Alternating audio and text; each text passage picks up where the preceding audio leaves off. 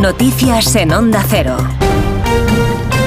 Buenas tardes. El exministro José Luis Ábalos mantiene su pulso con el PSOE después de que la dirección socialista le haya dado un plazo de 24 horas para que entregue su acta de diputado por la imputación de su exasesor, Coldo García, por un presunto caso de corrupción. Su respuesta de momento ha sido mantener el acta de diputado, pero dimitir como presidente de la Comisión de Interior del Congreso. La Comisión Ejecutiva Federal del PSOE considera que existe una responsabilidad política de Ábalos, aunque no esté investigado, ni señalado, ni imputado. Indica, ni su nombre figura en la investigación. A la situación del exministro acaba de referirse el ministro de Transformación Digital y de Función Pública, José Luis Escriba, en una intervención ante la prensa desde Barcelona, desde el Mobile World Congress. Lo importante es cómo se posiciona uno cuando las deshonestidades eh, surgen y la rapidez con la que las denuncia, las rechaza y aísla a las personas en las que están. Mire, yo, yo yo siempre he estado en el ámbito público, en, ámbitos en los que he pedido que la rendición de cuentas, la transparencia y la asunción de responsabilidades es algo que me parece central en, el ámbito de lo público. Desde hace una hora se reúnen en el Palacio del Elíseo de París, convocados por el presidente Emmanuel Macron, una veintena de dirigentes de varios países para abordar cómo reforzar el apoyo a Ucrania en un momento complicado para Kiev. Entre los convocados, Pedro Sánchez, con el caso Coldo en primera línea del debate nacional, todavía no se ha confirmado si el presidente del gobierno dará o no una rueda de prensa posterior. Corresponsal en París, Álvaro del Río. Entre la veintena de dirigentes, la mayoría europeos que participan en esta reunión sobre Ucrania aquí en el Palacio del Elíseo, el presidente del gobierno, Pedro Sánchez, que no ha hecho declaraciones a su llegada. Emmanuel Macron ha abierto este encuentro recalcando la necesidad de dar un giro, una inflexión al apoyo aliado a Ucrania, lo cual implica, ha dicho, decisiones fuertes en un momento complicado sobre el terreno para Kiev. El presidente Zelensky ha dicho que del millón de buses de artillería prometidos por la Unión Europea el pasado año solo han recibido un 30%. El objetivo de esta reunión reafirmar el apoyo, la unidad y la ayuda aliada a Ucrania a hacer más y de manera más eficaz y dejarle claro a Putin que no puede ganar la guerra. Los reyes visitan esta tarde Valencia para solidarizarse con los afectados por el incendio desatado el pasado jueves en dos bloques de un edificio residencial en el barrio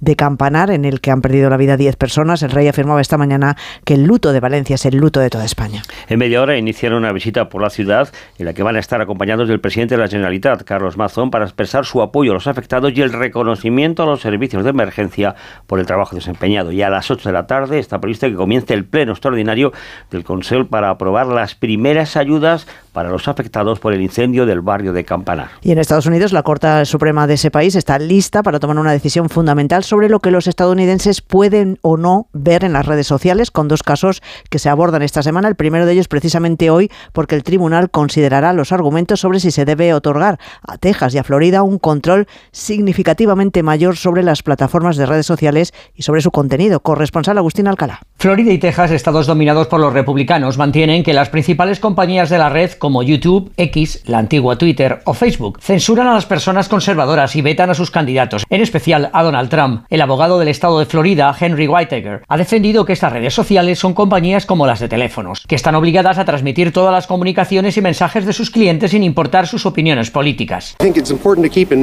Hay que tener en cuenta que este tipo de negocios que han decidido dar acogida a grandes cantidades de comentarios y que tienen el poder de silenciar a las personas que lo realizan deben ser regulados como servicios generales de comunicaciones y por tanto sometidos a requerimientos para que no discriminen.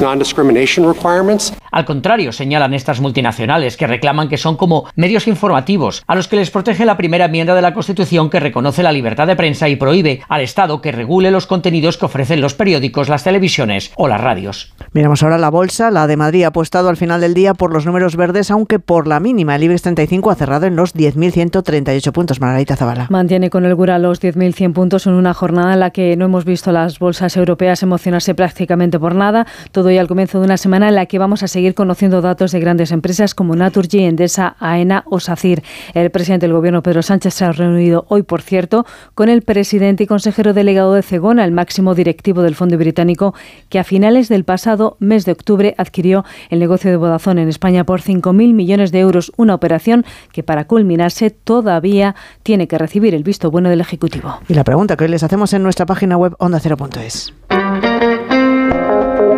¿Cree que la responsabilidad en el caso Coldo se depura con la dimisión de Ábalos? Cree que no, una gran mayoría, el 90% de quienes ha participado en la encuesta opina que sí, el 10% restante.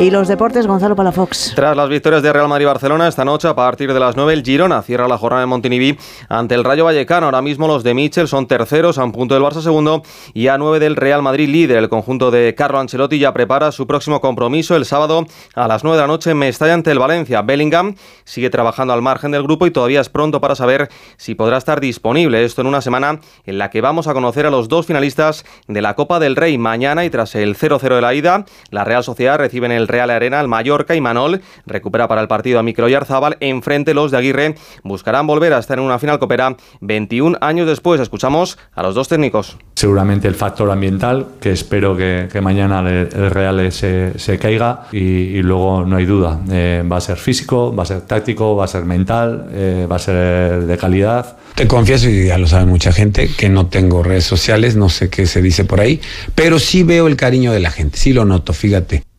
Y respecto a la otra semifinal, en menos de media hora, las seis y media arranca el entrenamiento del Atlético Madrid de cara a la cita del jueves en San Mamés ante un Athletic Club de Bilbao que tiene la principal baja de Yuri Berchiche. Volvemos con más noticias a partir de las 7 de la tarde, de las 6 en Canarias.